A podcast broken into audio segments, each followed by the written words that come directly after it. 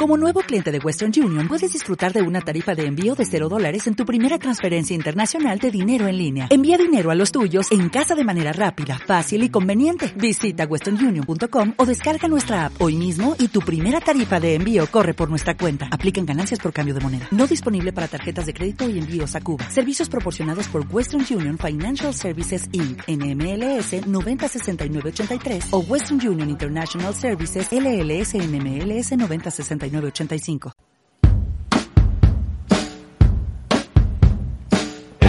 Gente y música de la vida en Radio Gusto.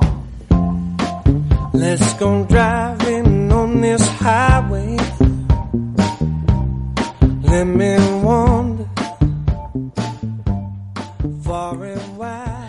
Buenas, Agus oyentes, ¿cómo estáis?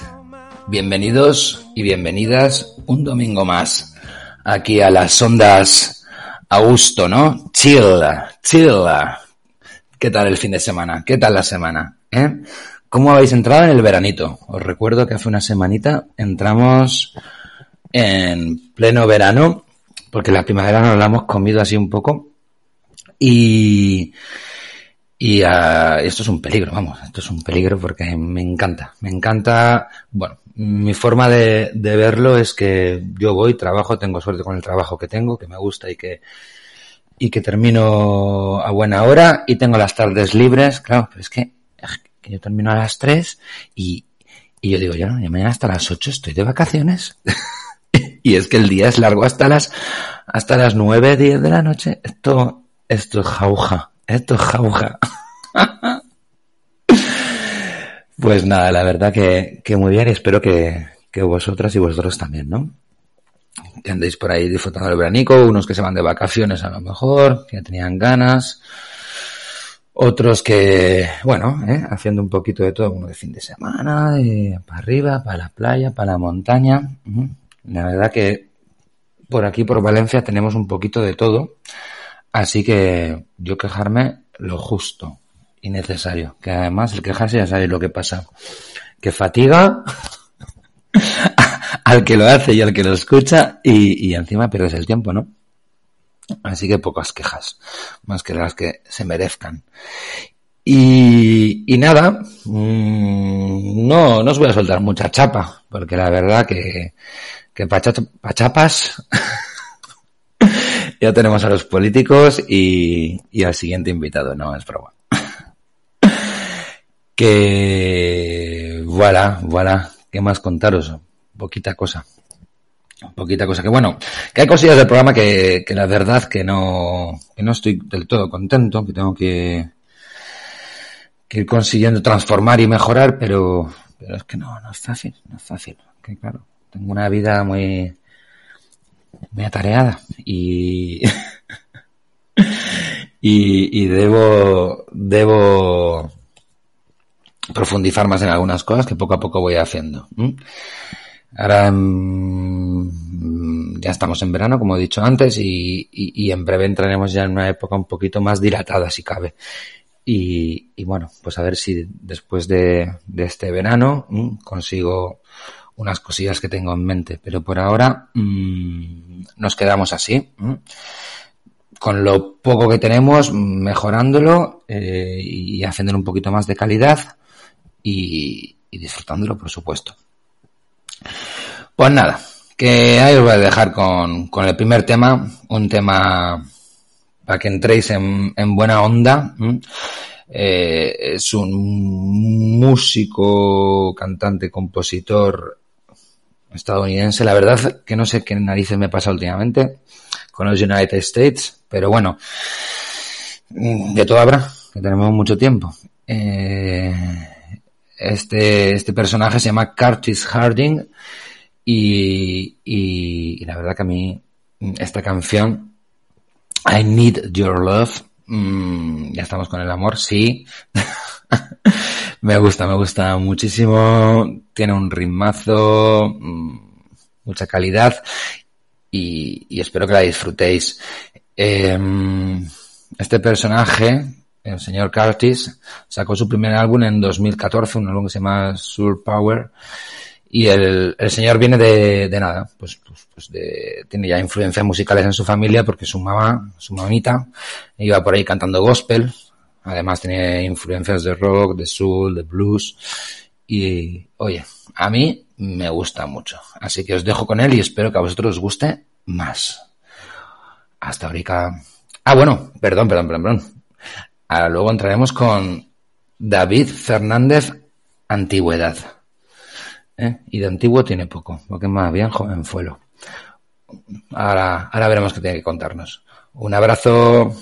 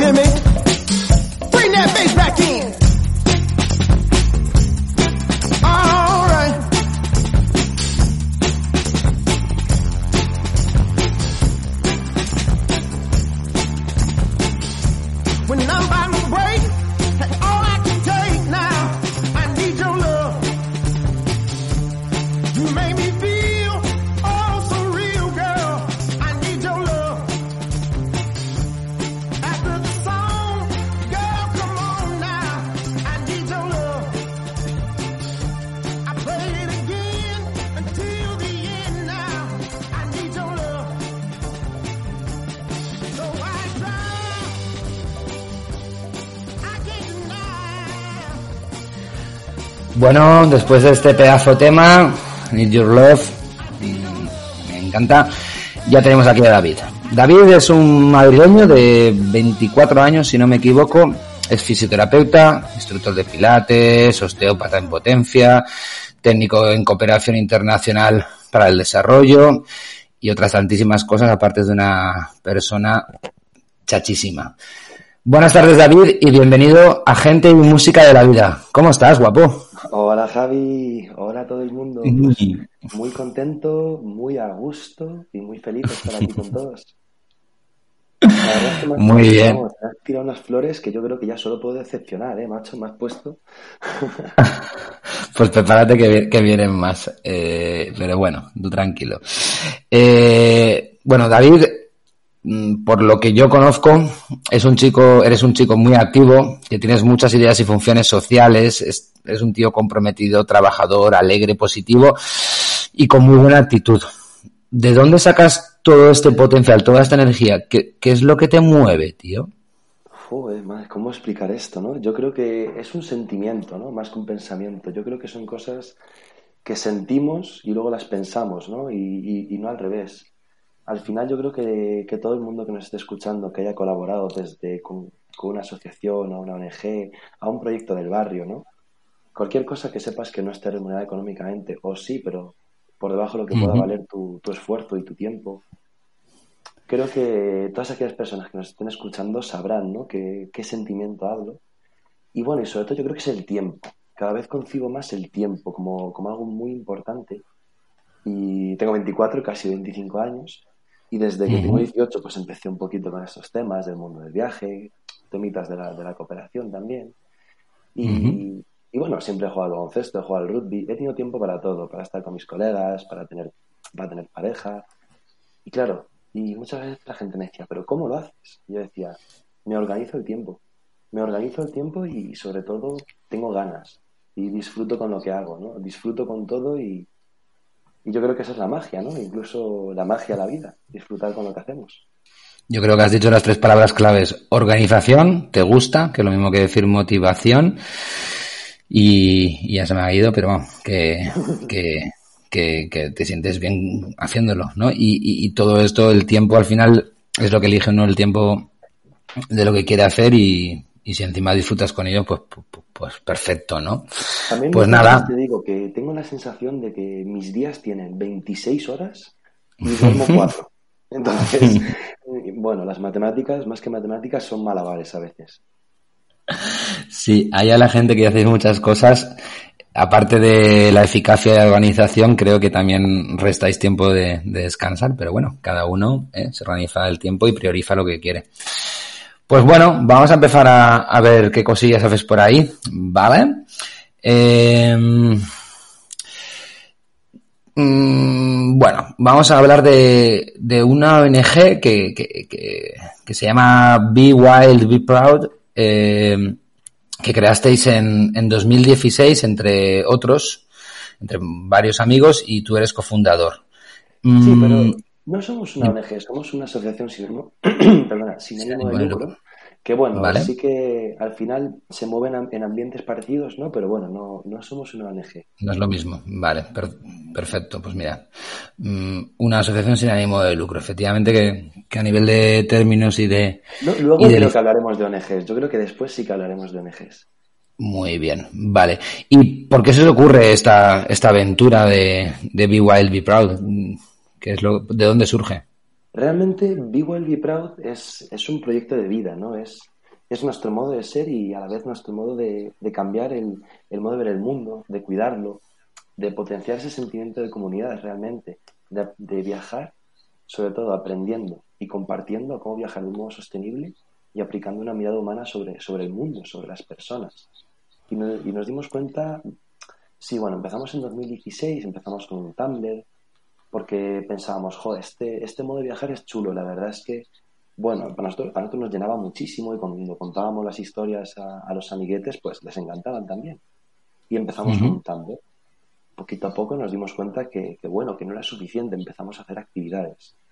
Y a raíz de esta, pues ya fundamos en junio de 2019 la Asociación Sin ánimo de Lucro y actualmente tenemos desde proyectos de que realizamos actividades de sensibilización en Madrid, tenemos expediciones en marcha, tenemos una expedición en Marruecos, que bueno, ha sido pospuesta un poquito con, con, con todo el bicho este que nos ha venido. Y, y luego tenemos una serie de expediciones por España, en la Sierra de Madrid, un proyecto piloto que tenemos por los picos de Europa. Realmente somos una asociación sin ánimo de lucro y estamos compuestos por personas jóvenes, viajeras, ¿no? de, que de, distintos profes- distintas profesiones. Como has dicho, yo soy fisioterapeuta, llevo un poco más la rama sanitaria. Tenemos otro compañero que es politólogo y técnico en cooperación, otro que ha hecho periodismo y comunicación visual. ¿no? Al final, ca- cada uno aplicamos un poquito nuestro, nuestro perfil profesional y personal. Y esto, pues bueno, es una mezcla quizás entre nuestro, nuestro sueño, nuestro, nuestro amor a viajar y al ser humano. Y oye, ¿por qué no? Convertirlo también en una profesión y, poco a poco, quizás en un futuro, ganar, ganarnos la vida haciendo esto.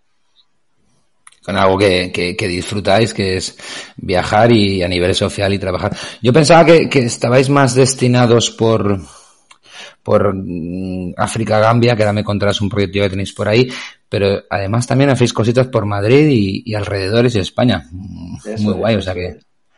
Ajá. En- animo a todo el mundo que tanto de Madrid como, como de fuera, los de Madrid, que podéis venir a alguna actividad poco a poco, cuando todo vaya retomando un poco la calma. Y oye, ¿por qué no? También echarle un vistazo a la, a la página web o redes sociales también. Muy bien. Yo luego en, la entrevista suelo poner los links, que ya, ya hablaremos de estos, para que la gente si quiere visitar y, y conocer, lo, lo, lo conozca, ¿no? Eh, mm, tenéis, creo que desarrollasteis o creasteis una, una escuela en Gambia, si no me equivoco. Sí, ahí, ahí saltamos a, a- a la ONG Plane, bueno, Plane, a la ONG del deporte. O sea, ahí sí que saltaríamos ya a, otro proyecto, que sí que es cierto que fueron simultáneos, ¿no? Ocurrieron, se gestaron y ocurrieron a la vez, aunque Plane tiene más, más años de antigüedad. Eh, y realmente es una ONG que fundaron unos amigos, si no me equivoco. Bueno, es que ahora me lío con tantas ONGs, macho, me, me, me tiene que perdonar. Claro, pues, pues, pues, pues mira, yo, yo mi, 2013, 2013. En 2013. Claro, claro, claro, claro. Yo mi, mi, claro, de hecho cuando estaba, o sea, me, me- me he saltado de un tema a otro porque además vi efectivamente lo, lo que estás hablando es de la ONG de Playing, que es una ONG del deporte, si no, si no me equivoco, está hablando de esto, ¿no? Eso es, eso es. O sea, la escuela de... Y ahí, ve- ya, y ahí veía cosas de Gambia, pero yo pensaba que era, vale, yo pensaba que era parte de, de Be Wild, Be Proud.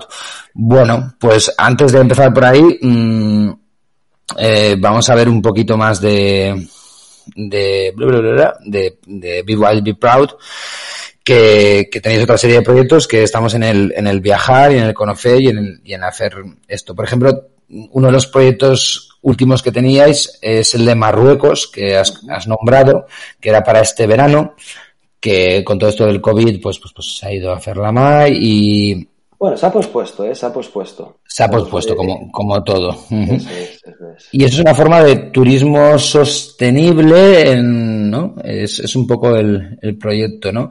Este es el, el proyecto de, de Marruecos, es el más gordo que habéis tenido desde que lleváis la fundación a nivel internacional, o habéis hecho otros antes. Sin duda, sin duda. Eh, de nuevo, ¿no? Como, como te contaba, el tema de empezamos contando historias, ¿no? Entre cervezas. Luego, poco a poco, saltamos al Tumblr, hemos saltado a la asociación, a las actividades en Madrid. Y dijimos, joder, es que sigue sin ser suficiente. Y ahí fue cuando pensamos, tenemos que irnos con un grupo de gente a viajar. No solo hay que contarlo, hay que vivirlo, ¿no? Y estas personas, además de vivir esta experiencia, al volver, además de esa, de esa experiencia enriquecedora, son altavoces, ¿no? Tanto, tanto del proyecto como de este, este formato, este tipo de, viaje, ¿no? Que queremos ser humildes, ¿no? no hemos inventado nada nuevo, ¿no? El ser humano ha respetado a- al ser humano y la naturaleza desde hace años, desde miles de años, ha viajado por el mundo de un modo bastante más sostenible que quizás el que hacemos hoy. Entonces nosotros realmente no hablamos de un viaje sostenible, hablamos porque bueno, es muy complicado, ¿no? Es, es simplemente ir al aeropuerto Sí, ya de- es- es bastante efectivamente, complicado. desde que pillas el avión ya se va. Pues, realmente nosotros hablamos de un viaje responsable que nos acerca a la sostenibilidad y hablamos sobre todo de esa mirada humana, ¿no? El- porque claro, al final tenemos esa responsabilidad humana, social, esa responsabilidad eh, medioambiental, ¿no? De no de cuidar el planeta, esa responsabilidad económica también, el, el hecho de dónde gastamos el dinero viajando y en tu, y en tu ciudad también, ¿no? Eh, oye, sin, sin lanzar ninguna, ninguna pullita a nadie, pero todos sabemos la diferencia entre ir a una franquicia a tomarte una cerveza e ir al bar de Paco, ¿no? Bueno, es un poco también ese, esa concienciación, ¿no? Ser conscientes de nuestro impacto. Entonces, ¿qué queremos generar en Vivo y Proud? Queremos generar un impacto social positivo en el mundo y en, y en las personas. Pues esta es la expedición más, es el proyecto más ambicioso que tenemos hasta ahora, que la verdad es que, bueno, teníamos ya las 15 personas para, para salir a finales de julio, y va a ser un, va, iba a decirte, iba, pero no, no, va a ser un viaje Va a ser. interactivo y formativo por Marruecos para 15 jóvenes profesionales de diversos ámbitos. La idea es que pongan en valor sus conocimientos personales y profesionales en Marruecos, tanto para la comunidad de viaje como para todas las personas que nos iremos encontrando. Entonces, tenemos eh, ocho perfiles profesionales que andamos buscando y siete plazas de libre elección. ¿Eso qué significa? ¿Que son menos importantes? No. ¿Cuál es la cosa? Buscamos ocho perfiles profesionales porque hemos contactado con tres ONGs que llevamos colaborando con ellas unos dos años, dos, tres años con alguna, y la idea es visitar dos ONGs y trabajar con una, una específicamente que sería en la zona baja, el Bajo Atlas, un proyecto de medicina y educación, o sea, sanidad y educación, trabajaríamos con un proyecto de medicina, todo Ajá. mujeres, eh, las médicos, bueno, es un proyecto increíble y sobre todo íbamos a trabajar a nivel sanitario, donde yo como fisioterapeuta iba a llevarme a una compañera que es médico y a un odontólogo.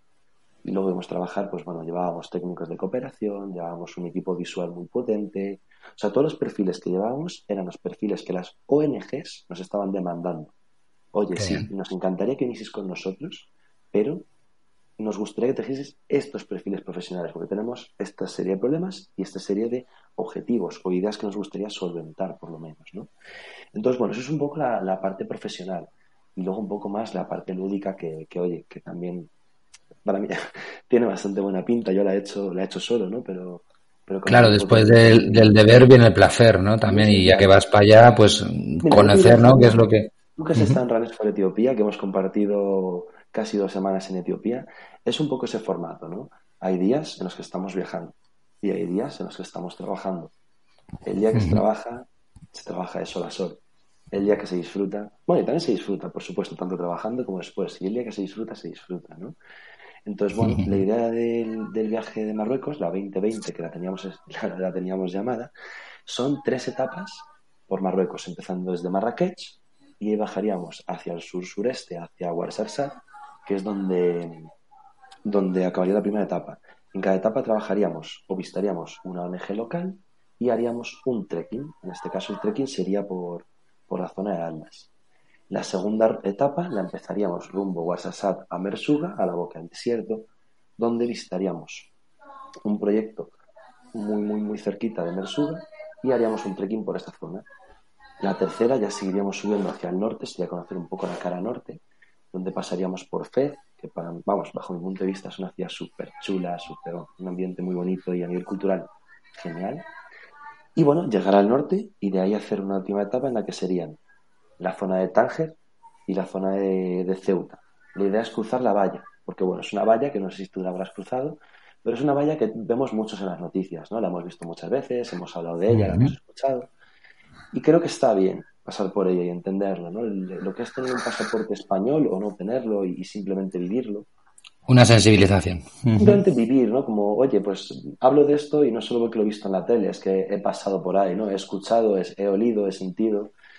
Y nada, pues un poco la idea es que queremos llevar gente viajera. Entonces, Javi, yo no voy a esperarte en Barajas a ti o cualquiera que se, que se apuntase. Quedaremos en Marrakech, en la plaza de Yema de Fna. Nosotros quedamos tal día, a tal hora, en la plaza de Marrakech, Fna. La idea es, nosotros os dejamos en Ceuta y ya os volvéis a donde tengáis que volver, como os queráis volver, en avión, en ferry, por tierra, como queráis. ¿Por qué? Porque nosotros haremos una cuarta etapa que será una expansión, será una extensión del viaje para oye, Ujú. toda la gente que, que pueda acogerse. A nivel económico será barato, pero a nivel de tiempo, tema de trabajo y tal, y sería todo el, el Mediterráneo en Marruecos, ¿no? Desde Ceuta hasta Melilla, que bueno, bajo mi punto de vista también es un sitio increíble. Y ya pues de lo mismo, de Melilla ya volveríamos, ¿no? Entonces, pues bueno, es un proyecto que lo llevamos con mucha ilusión, que queremos empezar una línea, un tipo de viaje en el cual se mezcle, se mezcle ese disfrute, ese, ese ocio, ese viaje, pero ese viaje como, como quizás también tú y yo lo concibimos, ¿no? De mochila en la espalda y, y mirada al horizonte, De mochilero. Efectivamente, ¿no? Eh, quizás diferenciar Pero- más todavía esa diferencia entre el turista y el viajero. Un poco hacer todavía más énfasis todavía en ello.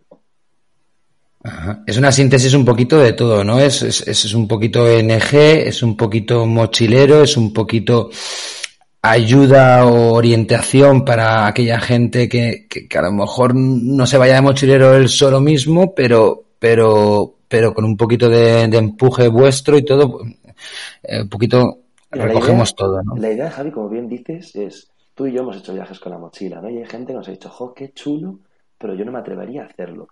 Pues sería genial, porque también vamos a dar una serie de tips, una serie de consejos, ¿no? El, de todo, desde supervivencia, desde temas de tienda de campaña, temas de aguas, incluso ciertos consejos también del tema del autostop, ¿no? Porque, bueno, yo sé que tú también, pero, oye, desde el primer autostop al último que hemos hecho, hemos mejorado la técnica, vamos a decir, ¿no?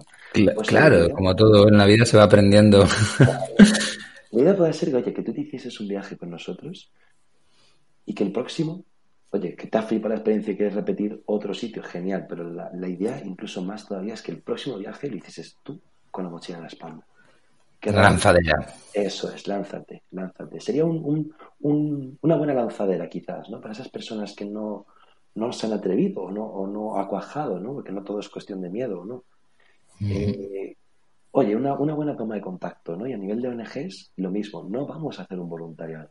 Ahora bien, sí vamos a, co- a conocer ONGs que nosotros conocemos, podemos dar nuestra garantía de que son ONGs chulas, con grandes proyectos y grandes personas. Y oye, pues a las personas que quieren iniciarse en el mundo del voluntariado, de la cooperación, pues también es una buena toma de contacto. También yo creo que Muy guay. Es un trabajo en común que engloba, que engloba muchas cosas. Estamos disfrutando mucho de ti, al igual que, que vamos a disfrutar de, de este tema, tranquilito. Se llama Beautiful Strangers, de otro crack como tú, llamado Kevin Morby, que es músico y cantante estadounidense y que tiene creo que son unos cinco álbumes de- hasta, la, hasta la fecha. Y lo he descubierto en, en- en esta cuarentena. Y, la verdad que he descubierto unos temas que me encantan. Ese tema me lo hizo conocer una amiga porque yo le dije tal y la verdad que, que, es muy, muy, muy bueno. ¿Vale? Eh, os dejo ya con él, con él que está sonando por ahí. Chao, hasta rica.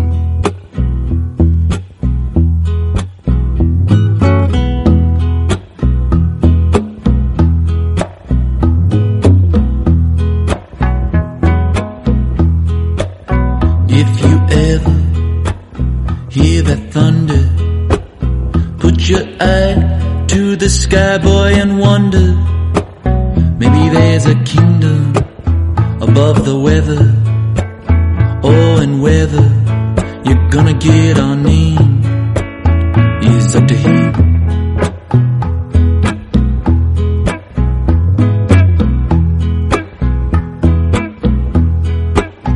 If you ever hear that crying distance, like some siren, maybe there's a singer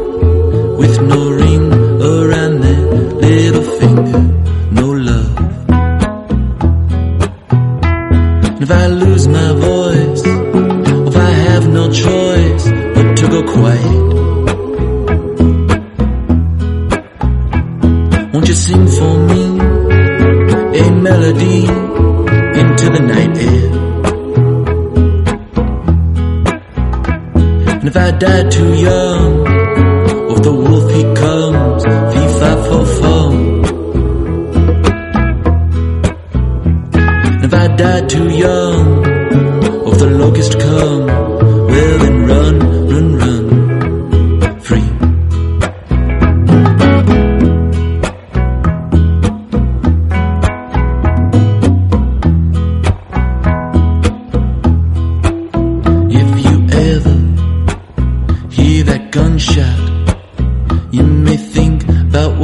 do, but you don't got. Say a prayer, think of mother. I am a rock.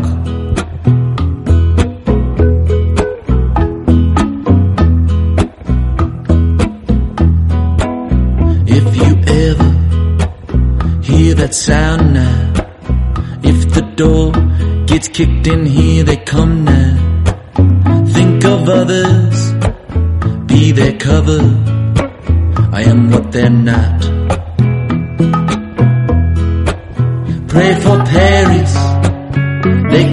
Scare us or stop the music.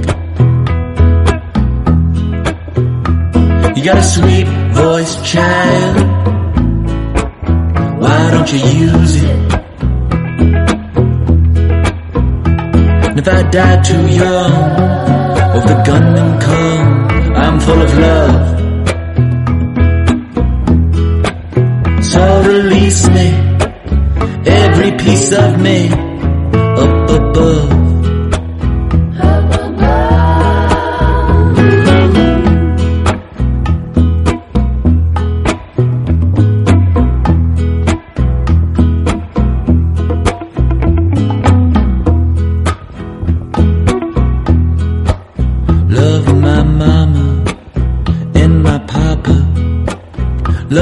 Love sister. Can't stand the coppers up in their choppers.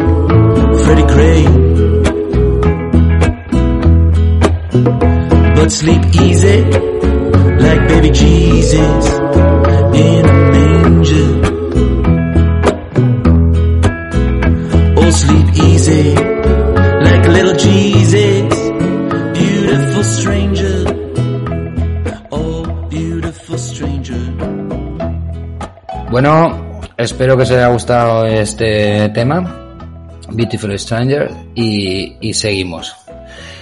Bueno, mm, fuiste eh, coordinador sanitario en una ONG, ahora sí creo, que se llama Playing, eh, ONG del deporte, eh, donde entraste en 2016.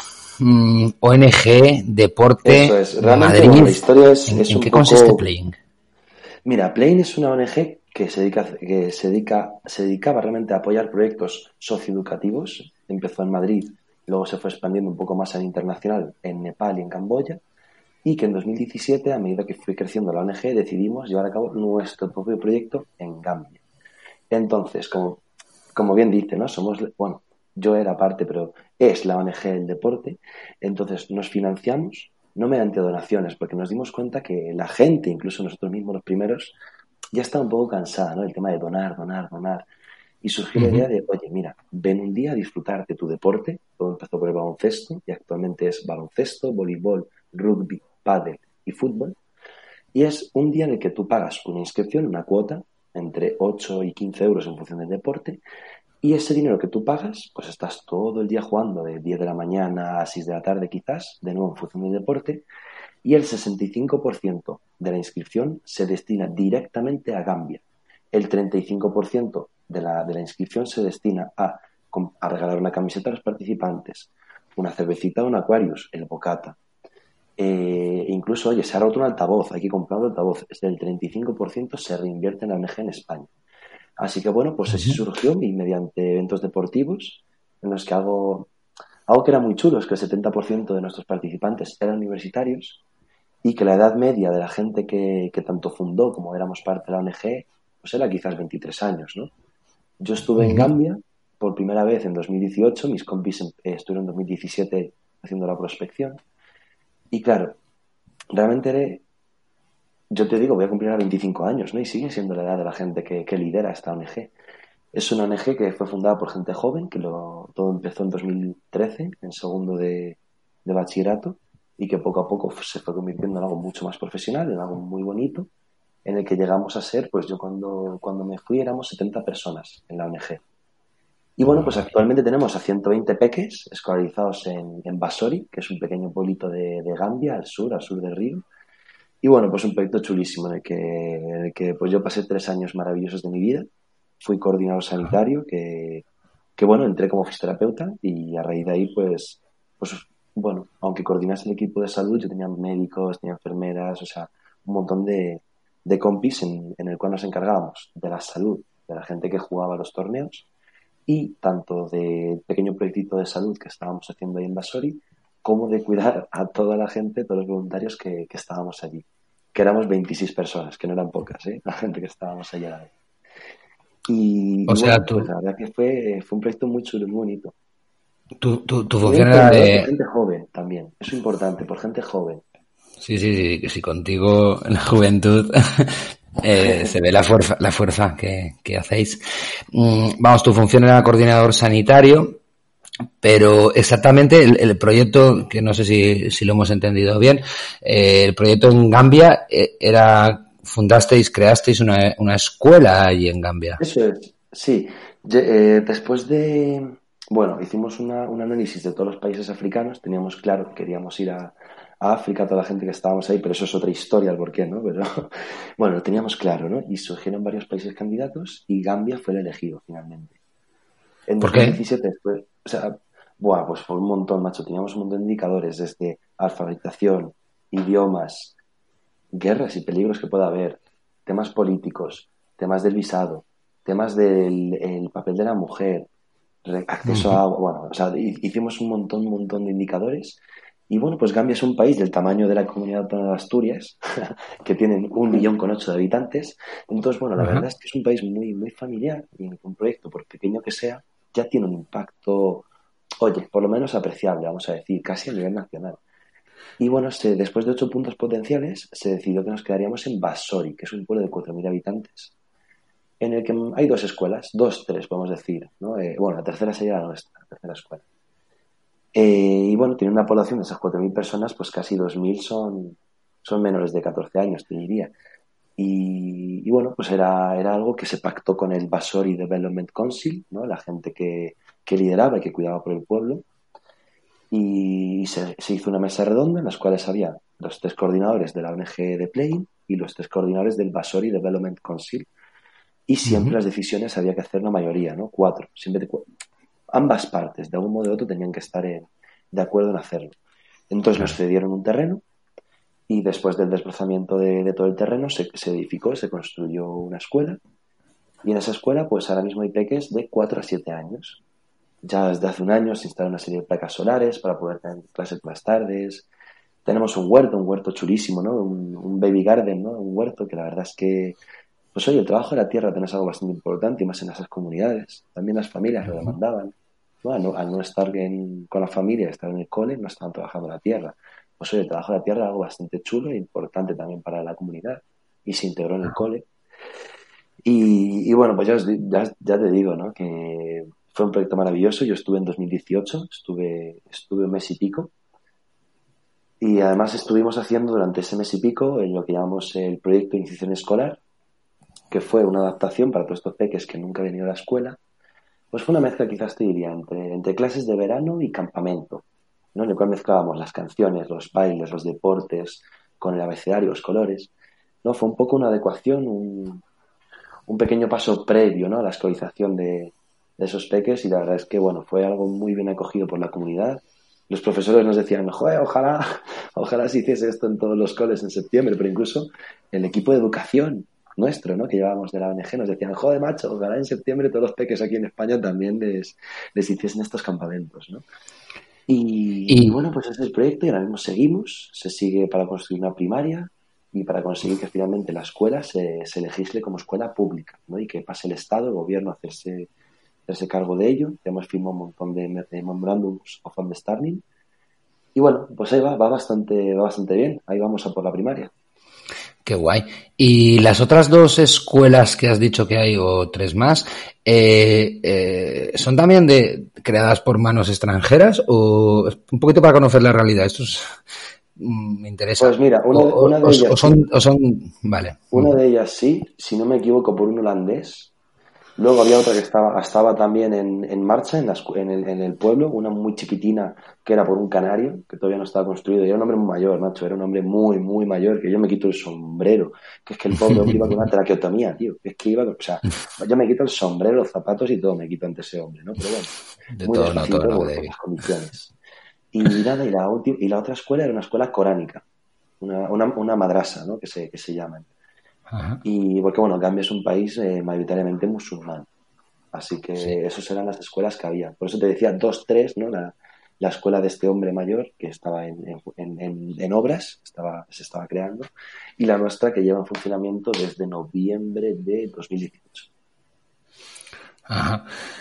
Y bueno, mm, eh, en este mundo hay, hay muchísimas ONGs y vamos a llamarlos ONGs pequeñas, ¿vale? Fuera de Médicos del Mundo, Médicos Sin Frontera, bueno, y otras muchísimas grandes que hay, pero hay muchas ONGs pequeñas, ¿vale? Eh, buenas y malas como todo en el mundo. Desde tu experiencia, desde tu dirección de, de coordinador de sanitario y todo lo que estás desarrollando con otras cosas y tal, ¿alguna recomendación para, para esta gente que dice, yo quiero, es que a mí me ha pasado mucho, mucha gente me pregunta, Javi, ¿dónde puedo ir? ¿Qué ONG? Y yo, bueno, yo conozco algunas, pero bueno, muy poco. La, la, la gente tiene miedo de invertir, o sea, de dar dinero o de, o de ir con una ONG, porque han habido muchas fraudulentas y tal. ¿Alguna recomendación para esta gente o para aparte de, de limpiar la cara de las ONGs que de verdad, oye, hacen un proyecto interesante y social, ¿alguna recomendación para poder elegir para aquí, para allá, una cosa buena? Pues mira que, es, bueno, ya te digo, ¿eh? todo desde, desde mi experiencia, mi conocimiento, que, que bueno, que creo que no es poquito, pero para nada me, me consideraría un experto en ello. Eh, yo personalmente y profesionalmente trabajo o colaboro con pequeñas y medianas ONGs, ¿no? No me gusta eh, trabajar con las grandes, pero no porque, no, no, no de manera negativa, ¿eh? ni mucho menos hacia ellas, porque hacen una labor increíble. Es porque yo creo que es un filtro mucho más grande de, de esa transparencia. Creo que cuando no eres un número, sino que eres una persona y que te conoces y que conoces a tu capitán de equipo, incluso el coordinador de la ONG, a la junta directiva, a la asamblea, ¿no? Porque cuando, cuando son uno más, pese a todo lo a, a la jerarquía que también puede llevar una ONG, ¿no? Pero que también esa horizontalidad. O sea, es un poco, yo creo que también cualquier persona que nos, nos pueda estar escuchando, quizás entre trabajar en una empresa grande, ¿no? O trabajar en una empresa chiquitina, en la que seáis 10, 12 personas, frente a una, una gran empresa de, no sé, 2.000, 3.000, 4.000, 5.000 personas, porque hay ONGs enormemente grandes. Entonces, bueno, yo, yo aconsejo, y además, sobre todo para estas primeras, eh, ir hacia las pequeñas, medianas, porque la verdad es que yo creo que la gente suele tirar a las grandes, ¿no? Cuando, cuando Sí. son esas primeras, quizás por, eh, no sé si prestigio de las grandes o incluso más años de recorrido, que también es muy comprensible, ¿eh? Y luego, Y por que, otro y lado, que también hay cosas malas en las grandes, ¿eh? que yo también Sí. conozco gente que, Oye. eso que, porque la gente tiende, no, es que las ONGs pequeñas, pero por eso, por eso te pregunto, Mm, perdona. Yo, yo he visto, he, he visto muchas más cosas de las que me gustaría haber visto, te diría. Eh, pero bueno, en las grandes, ¿no? La inmensa mayoría. Pero yo creo que es como todo, ¿no? El ser humano es pillo por naturaleza y cuando, pues cuando hablamos de mil euros no es lo mismo que cuando hablamos de, un millón, ¿no? Entonces, bueno, eso pasa yo creo que en todos los estados de la- del ser humano. Por, por suerte creo que cada vez menos, que cada vez eh, la gente es más bonita, ¿no? Es, es más buena gente. Y, y lo que a mí me ha pasado es eh, que gente me decía, oye David, yo me quiero ir a estar en África. Y yo decía, bueno, ¿a qué, qué quieres hacer? ¿Quieres viajar? ¿Qué? No, no, yo me quiero ir con una ONG. Vale, vale. Pues a ver, a ver, ¿qué quieres hacer? Entonces, bueno, pues yo he, he tenido de todo, ¿no? He tenido gente que me decía, no, no, yo me quiero ir un mes, yo, bueno, no me contes líos, en junio julio cojo un avión, me voy un mes, estoy ahí, no sé qué, no sé cuántos. Y yo decía, no sé, ¿qué, qué quieres hacer, macho? ¿Qué quieres hacer? ¿Quieres estar ahí? O sea, ¿qué quieres estar? Pintar la mona, ¿no? Ser un jarrón casi incluso. Porque bueno, sí que es cierto que ahora hay muchas, no, lo digo, lo digo con cariño, pero bastante crítico, ¿no? Porque he visto, he visto también muchas cosas. Ahora hay un término que se está poniendo de moda, ¿no? Ese volunturismo o volu- volunturismo, algo así que lo llaman, ¿no? Que es ese, quizás más turismo que voluntariado, pero se vende todo en el mismo pack y también hay muchas estafas de, joder, fui a la ONG un mes, pagué dos mil euros, pff, me dejaron aquí, bueno, pues claro. Y luego está la gente a las que me proponían en enero, oye, yo me quiero ir para allá. ¿Qué quieres hacer? Pues mira, oye, yo he hecho café, soy, soy entrenador de fútbol y me encantan los niños. Pues oye, mira, pues justo con este, este ejemplo que estoy pensando, le puse en contacto con una ONG que, que conozco en Ghana Ajá. y que bueno, que ya proyectos sobre todo con peques y, y- y daban muchísima caña al fútbol, ¿no? Entonces yo les puse en contacto en enero y estuvo mi, mi, mi amiguete, estuvo desde enero hasta junio en contacto con la ONG, tanto en Ghana como su, su contraparte aquí en, en España, trabajando en ello, ide- identificando el proyecto, trabajando en qué iba a hacer, trabajando con objetivos y planificación mensual, semanal. Es decir, tú ibas a estar y ibas a montar este campamento esta semana con esto de fútbol, la siguiente semana con esto de desarrollo motriz de los peques, este día, esta semana más a nivel de valores, valores para que apliquen en la comunidad y en sus vidas. Entonces, pues bueno, sí que, sí que animo también a que, a que la gente no se vaya. De, me voy un mes, me voy un mes con la ONG. No. Siente una ONG, eh, identifica un proyecto, siente parte de ello, coge responsabilidad, lánzate a la piscina, como, como todo en la vida, esta última frase. Pero eso, el, ir para allá sabiendo lo que vamos a hacer. No nos vayamos a ser uno más, porque sí, todos podemos echar una mano, a nivel humano, todos tenemos dos manos, una cabeza y dos piernas, todos podemos aportar a nivel humano, que no por ello esto deja de ser necesario o, o, o loable, ni muchísimo menos. Pero desde luego creo que hay mucha más satisfacción eh, y mucho más e- eficacia, creo que podemos dar mucho más de nosotros mismos cuando realmente vamos con un proyecto que está trabajado y que sabemos lo que vamos a hacer. Y bueno, oye, también animar a todo el mundo que, sepáis que, oye, pues que tengáis a un como Javi, como yo, que estamos involucrados, hemos estado involucrados en proyectitos así, y que por supuesto, pues oye, que nos hagan ese primer cribaje, ¿no? Ese primer filtrado, que si no es con la ONG directamente, seguro que te diremos, oye, pues habla a este amigo, que este sí que te va a llevar a la ONG que te cuadra. Vamos, que, que te informes y si no tienes la suerte de tener informadores próximos, fundamental como muchísimas otras cosas en la vida, que, que sepas qué es lo que quieres hacer, que a partir de ahí profundices en, en lo que quieres hacer con las ONGs que te lo puedan ofrecer y esta misma profundización de tú mismo, de saber lo que quieres hacer, ¿no? Pues a lo mejor conocerás si esa ONG vale la pena o no. Eh, frase, si quieres a hacer un vol- un voluntariado, involúcrate. Involúcrate. Con la ONG, con Sí. el país, con la cultura, involúcrate. pero- Y échale Que, tiempo, claro. es- claro, es que sí que es verdad que, que, que hay mucha gente que, que me dice o que te dice o que conoces que quiero ir a una ONG. Pero es verdad que, que a lo mejor no nos planteamos y, o tal, qué es lo que quieres hacer. Mucha gente que decide ayudar. Y luego está la otra contrapartida de que te ayudas a ti mismo. bla, bla, bla. Pero claro, ¿qué es lo que quieres realmente hacer? Y, y- y- tiene sentido, como otras muchísimas cosas de la vida. Pues hablando de querer hacer otra cosa que, que creo que has hecho tú, eh, algo, algo vi por ahí, algo conozco de ti, que creaste, no sé si tú solo con más gente, una especie de asociación de baloncesto para determinados niños, también en Madrid, en algún barrio de Madrid y algo así, mm, exactamente. mm, Sí, sí, sí, sí, sí, sí. La verdad, la verdad es que, bueno, fue un proyecto que lo inició un, un buen amigo, un antiguo compañero de, de baloncesto, un compañero de equipo en el que tengo mucho cariño, Pedro, y, y me propuso la locura, a raíz de que yo estaba en esa, en Play, en la ONG del deporte, y él empezó un proyecto de baloncesto en el barrio de Aravaca, en Madrid, donde hay Ajá. muchísima oferta de fútbol, pero no había nada de baloncesto. Habría que irse a las ciudades colindantes para poder hacer eh, alguna actividad de baloncesto. Y bueno, pues yo en ese momento pues me estaba sacando los cuartos pues de camarero, de bueno, como se podía ser, porque esto me cogió en cuarto de carrera. 2017, cuarto de carrera me cogió.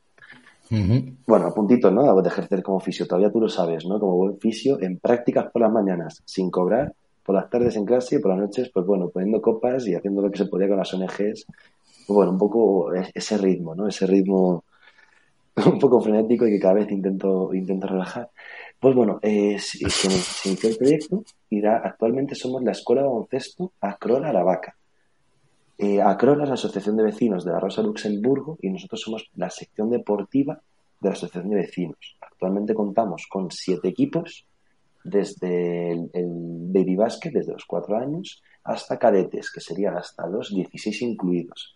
Tenemos un equipito senior, donde también eh, jugamos, todavía no partidos, ¿no? entrenamientos, tanto, tanto todo el equipo de la escuela como las papis y las mamis de, de la escuela. Y, y bueno, pues muy buen rollito, ¿no? Y, y qué fue la cosa, que yo soy una apasionada del baloncesto, pero bueno, yo sobre todo todo este mundo de las ONGs está muy bien, ¿no? África o Camboya, cosas que también incluso colaboré por ahí, está todo muy bien, pero también está nuestro barrio, ¿no? Y para mí este fue mi, mi modo de dejar el granito de arena en el barrio. Y yo les dije, oye, le dije al amigo, macho, ya vamos a llevar a cabo. Bueno, él ya lo tenía, él ya lo llevaba de serie, ¿eh? pero un proyecto socioeducativo en el barrio a través del baloncesto. Es decir, a través del deporte vamos a intentar dejar una serie de valores que nos encantaría dejar a las nuevas generaciones y luego, por supuesto, ¿no? el mundo del deporte y una vida sana, ¿no? todo lo que, lo que puede implicar esta vida sana. Y bueno, pues actualmente, ya te digo, contamos con siete equipos, el equipo de la escuela creció un montón, ya somos un, bueno, pues dentro de, de quizás no mucho, o quizás sí, porque también, oye, el parón de, del COVID también es un parón importante a nivel deportivo, pues bueno, en un futuro seremos un, club de baloncesto, ¿no? El club de baloncesto Aravaca. Actualmente seguimos siendo la sección deportiva, seguimos trabajando mano a mano con la asociación de vecinos, la cual nos, bueno, nos ayuda un montón, nos aceptó desde el primer momento, nos apoyó, creyó en nosotros, que, que la verdad yo, yo eso es lo que más agradezco, ¿no? Y si, nos escuchan en esa entrevista, agradecer que creyesen en nosotros. Eso es algo que, que también valoro mucho, ¿no? Porque son gente mayor, la inmensa mayoría está jubilada, no son gente mayor. Y en su momento yo tenía 22, creo 22 años, mi amigo un año más, 23, ¿no? Y éramos dos chalados de 22 23 años proponiendo un proyecto que, oye, que la verdad es que ha sido muy aceptado por el barrio, el barrio está encantado, nosotros estamos encantados, las familias y sobre todo los peques, que es lo esencial. Pues ahí estamos, Qué bueno. ¿no? Eh, dejando granito de arena en el barrio. Qué bueno, qué bueno. El deporte. A mí también me gusta mucho el deporte y, y aparte, claro, quedas que no, el deporte es social y, y, y siempre mola, ¿no? Es, un- es una forma de desarrollo y de educación que yo también he tenido la suerte de tenerlo en mi vida y, y es genial. Y mira, yo también era jugador de baloncesto. No era muy bueno, pero bueno, me lo pasaba muy bien y, jugaba en Pero no- equipo. Nos lo pasábamos como Will Smith en el, en el Príncipe de Verano. Al oeste, al oeste de Filadelfia crecía y vivía. Vamos a meter un, un poquito de buena música. Una canción llamada Woman, que sigue un poquito en, la dinámica que, que llevo últimamente de canciones suaves, con momentos de fuerza. Es una canción de, de otro estadounidense llamado Cat Powell, que canta junto a Lana del Rey. Esta canción forma parte de un álbum que se llama Wanderer de 2018 y, y además que, que por lo visto el, el tipo pues no pues pues pues hizo hizo la hizo el álbum pero no terminaba de sacarlo. Y luego le llamó la, Lana del Rey le dijo vente a hacer una gira conmigo no y hizo una gira y, y, y la cantó con Lana no y, y entonces dijo che tú qué, qué, qué canción no bueno pues eh, os dejamos con ella y ahora seguimos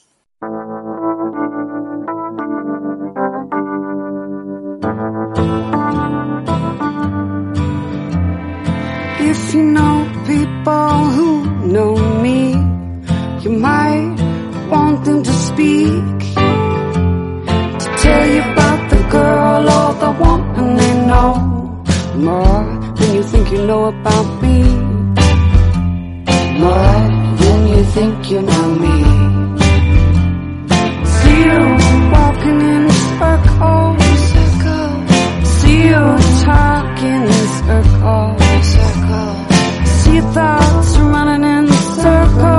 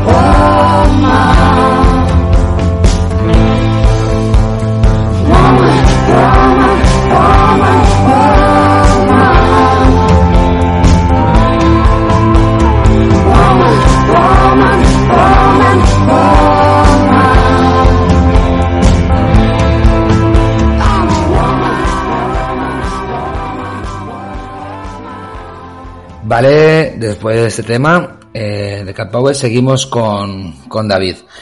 En 2018 entraste en Runners for Ethiopia. Mm, y creo que desde el verano pasado mm, te, nombraron presidente. ¿Qué, qué, qué función? Bueno, vamos a empezar por ahí. ¿Qué, qué es? No, vamos a empezar por ahí.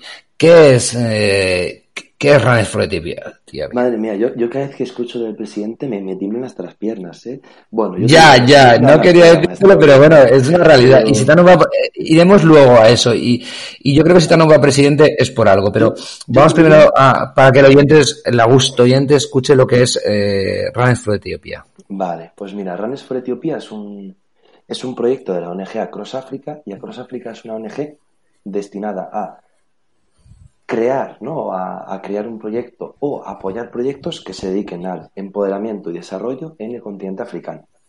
Entonces, actualmente tenemos el proyecto de Runners for Ethiopia, es un proyecto propio y durante unos años hemos apoyado un proyecto en Uganda llamado Petits de Talks, ¿no? Entonces, realmente la ONG Across Africa nos dedicamos a eso, empoderamiento y desarrollo local en el continente africano.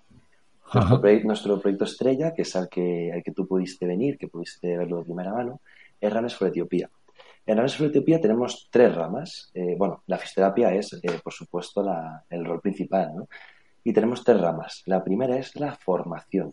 Nos dedicamos a hacer formaciones. Para este año teníamos programada el- la primera conferencia de a nivel nacional de fisioterapia en Etiopía, ¿no? que no la había habido y le vamos a hacer de manera conjunta a españoles y etíopes, con universidades de por medio. Bueno, algo muy chulo que iba a ser y que será, esperemos dentro de no mucho.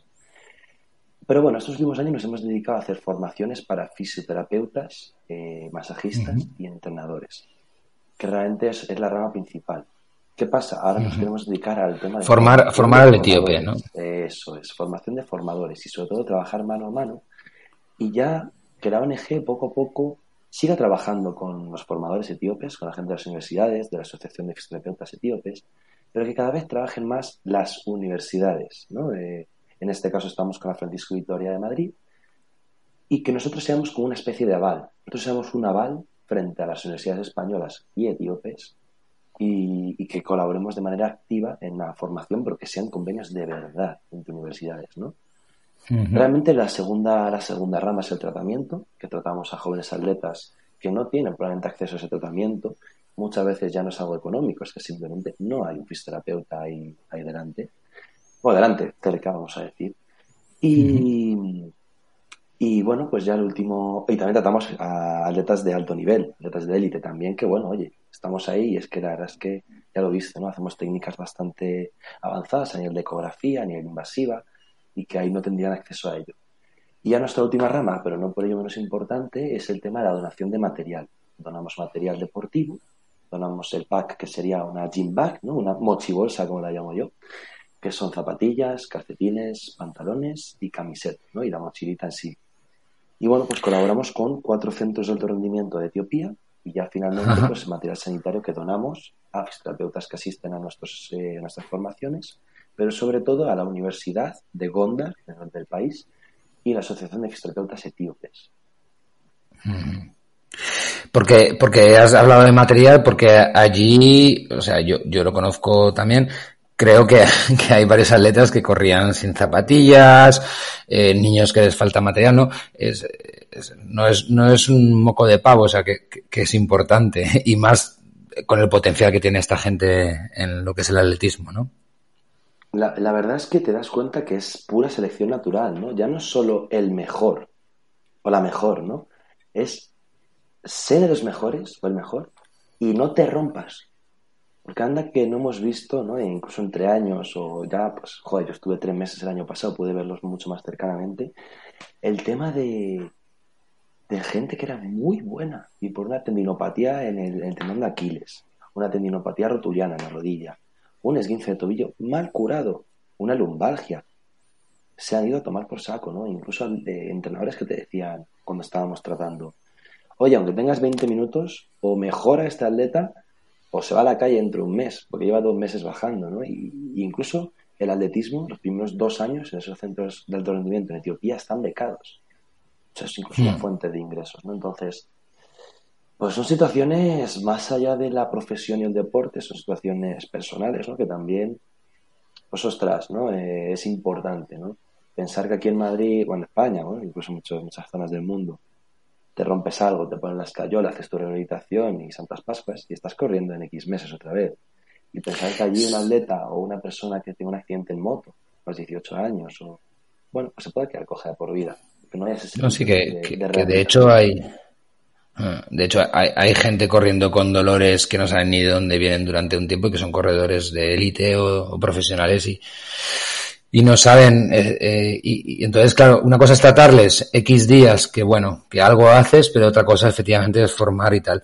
Además, mm, mm, creo que empezasteis con con la Federación de Atletismo de Etiopía, pero bueno, mm, no era lo más, vamos a decirlo, lo más fetén, lo más justo, lo más acorde, y, fuisteis a, a contactar con universidades, con Gondar. De hecho, creo que tú, mm, es, entre otros, estuvisteis ahí relacionándoos con ellos y viendo cómo podéis hacer. Mm, David, para variar, esta gente que yo traigo al programa es gente que tiene, que, que tiene muchas cosas que hacer. pero, y, y- y- y vamos con un tiempo en el tiempo justo, pero no querría dejar de desmerecer a, un poquito a, a- no sé si el creador o el origen un poquito de, de esta, que no tampoco, pero creo que es bueno nombrarlo, ¿no? Esto nació un poquito de, de Jordi, ¿no? Mm, lo de Runners Jordi, for sí. Etiopía. También es, es bueno decirlo, ¿no? Que también es un fisio muy majete que, que, cuéntame un poquito, Pues que, mira, que le Jordi dio Rey- forma a esto, ¿no? Jordi Rey, que es un fisioterapeuta. Bueno, madre mía, que, parece una, bio- una biografía lo que estoy haciendo. Nacido en Alcoy, ¿no? Bueno, Jordi es un fisioterapeuta de Alcoy que en cierto momento empezó a tratar a Jesús Calleja y Jesús le, propuso, oye Jordi, me voy a Etiopía a grabar el, el programa de Desafío Extremo. Tú has corrido maratones, eres más o menos maratoniano, eres fisioterapeuta, me estás tratando. Oye, vente conmigo, prepárame, prepárame y vente conmigo a Etiopía. Entonces, bueno, pues Jordi de cabeza, ¿no? Otro de los que se lanza a la piscina dando una voltereta. Y, y nada, pues fue para allá y después de todo el rodaje, de estar con Calleja, empezó a tratar a un montón de atletas etíopes, incluso Haile Gebrselassie.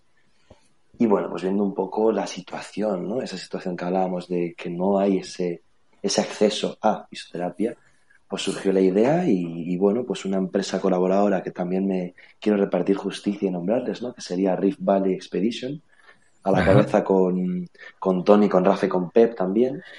Y- Grandes personas, grandes personas. unas fieras que nos, y unos grandes profesionales que nos apoyan totalmente en las expediciones y en el proyecto.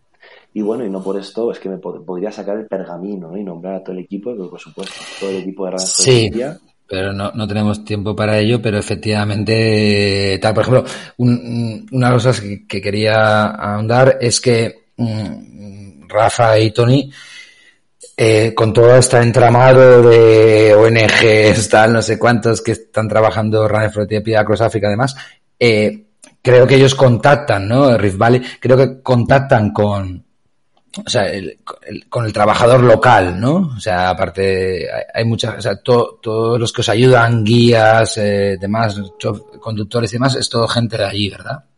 Sí, totalmente. Ellos tienen una serie de empresas. En Etiopía, por ejemplo, se llama Endo Etiopía. En Uganda, Muáfrica. Y bueno, la verdad es que me daría una colleja por no quizás eh, decirte más, ¿no? Pero, pero si tienen... No te preocupes, tampoco tenemos que hacer propaganda, te estamos entrevistando a ti y, y- todo no, va pero bien. para Nos hemos nombrado porque es parte del proyecto de, del conjunto de Runners for Ethiopia y son gente geniales, pero bueno, Te puedo decir los países, mira, en, en Etiopía, en Uganda, en Tanzania, en Sudáfrica, en Gabón, en Benín, o sea, bueno, tienen sedes locales que la verdad es que es una pasada, ¿no? Y ojalá algún día, pues bueno, además de grandes profesionales a ese nivel, son grandes viajeros, ojalá alguno de ellos pueda pasar por este, por este micro, ¿no? Que estoy seguro que tendrían cosas increíbles que contarnos. segurísimo. Son grandes profesionales, grandes personas y además eh, grandes enamorados de África y, y- y lo que me gusta es eso, ¿no? Que, que, que, que inmiscuyen, que, que, que meten a gente local, ¿no? Que, que yo los he vivido y que creo que es, que, es bonito, ¿no? Porque la gente africana de allí, pues se siente, aparte de tener un trabajo, se sienten metidos en el proyecto y, y todo es más completo, ¿no? Eso es, bueno, y al final es, es, es uno de los, vamos a decir, de los dogmas, ¿no? Quizás de, para que el proyecto, un proyecto de cooperación realmente pueda, pueda salir adelante, que es esa contraparte local, por supuesto. Eh, este, ¿Este formato de Runners for Etiopía es solo para sanitarios o pueden ir mm, cualquier tipo de persona participante? No, eh, realmente tú puedes colaborar como persona sanitaria, ¿no? Fisioterapeuta, persona de enfermería medicina, como runner, que la verdad es que tenemos un formato bastante chulo para la gente runner que pueda conocer cómo corren, entrenan, incluso la realidad allí, la maratón allí, correr la maratón en Etiopía. Y también incluso una persona viajera que quiera aportar. Y al final, cuanta más gente vamos, más material podemos llevar, ¿no? Y, y bueno, la verdad es que incluso la vivencia como, como viajero, como viajera es, vamos, yo la recomiendo y por supuesto animar a todo el mundo a que si no se viene, que por lo menos le echen un vistacillo. Muy bien. Ha- Has hablado de runner, que está muy de moda, vamos, un corredor de toda la vida. Eh, hay una, una carrera también al final, una maratón, media maratón que se hace por allá. Sí, se- corremos la maratón, la de Abebe Bikila, que es la maratón que, bueno, la más famosa de Etiopía, donde prácticamente casi nadie puede correr. Y nosotros, por colaborar con la Federación de Atletismo, pues bueno, tenemos esa suerte de poder correrla también. Que bueno, es una pasada. Tú pudiste correr la media maratón y yo corrí 10 kilómetros porque, bueno, no, no estaba en forma. Hombre, es que correr con esa gente es, es, es tremendo y solo verlos correr es, es precioso. Yo tuve la suerte de, verlos durante unos segundos porque a los pocos segundos ya estaba muy lejos. Eh, te dejo ya en breve, pero creo que hay un futuro proyecto eh, Runners en Uganda y algo así. Sí, pero bueno, esto por ahora es algo que estamos en la prospección, algo que, que, bueno, hemos estado varias veces, hemos contactado, pero hasta, hasta que no vayamos realmente con todo el equipo y estemos con las universidades allí, será dentro de poco, no podemos desvelar mucho más, pero, pero bueno, probablemente a finales de este año os podamos, os podamos contar sobre ello. Muy bien. Pues nada, seguís adelante. Pues nada, chicos, Augusto oyentes, chicas, eh, gente de la vida, eh, muchas gracias por estar aquí. Muchas gracias a ti, David, porque me ha costado pillarte, pero, pero me encanta tenerte. Un abrazo enorme. Y, y nada, mm, David nos va a dejar ahora con, con un tema suyo. Mm, Como no, creo que es africano y que él nos va a presentar. Un abracito, Un David. placer muy grande, Javi. La verdad es que un gusto. Seguiré con muchas ganas este programa y, y desde luego mucho ánimo y que eres un crack, tío, por llevar esto adelante. Que es un gusto estar aquí contigo, ya lo sabes. Pues nada, cuéntame el, el, el tema que vas a poner, el tema que has elegido. De, Pues mira, es de y se llama Kala Negue, que yo lo descubrí, pues mira, un día, siendo honestos, de fiesta en el colegio mayor de Dakar, en Senegal, con toda la gente del colegio mayor, macho, lo descubrí, le metí un Shazam y dije, esta canción mola que te cagas, tío. Así que Pues dejamos oye, con- un beso con este tema. casi tan grande como tú y espero vernos pronto. Un besito muy grande, guapu. Cuídate y aquí va sonando el tema. Un abrazo, cuídate. Un abrazo, chao, chao.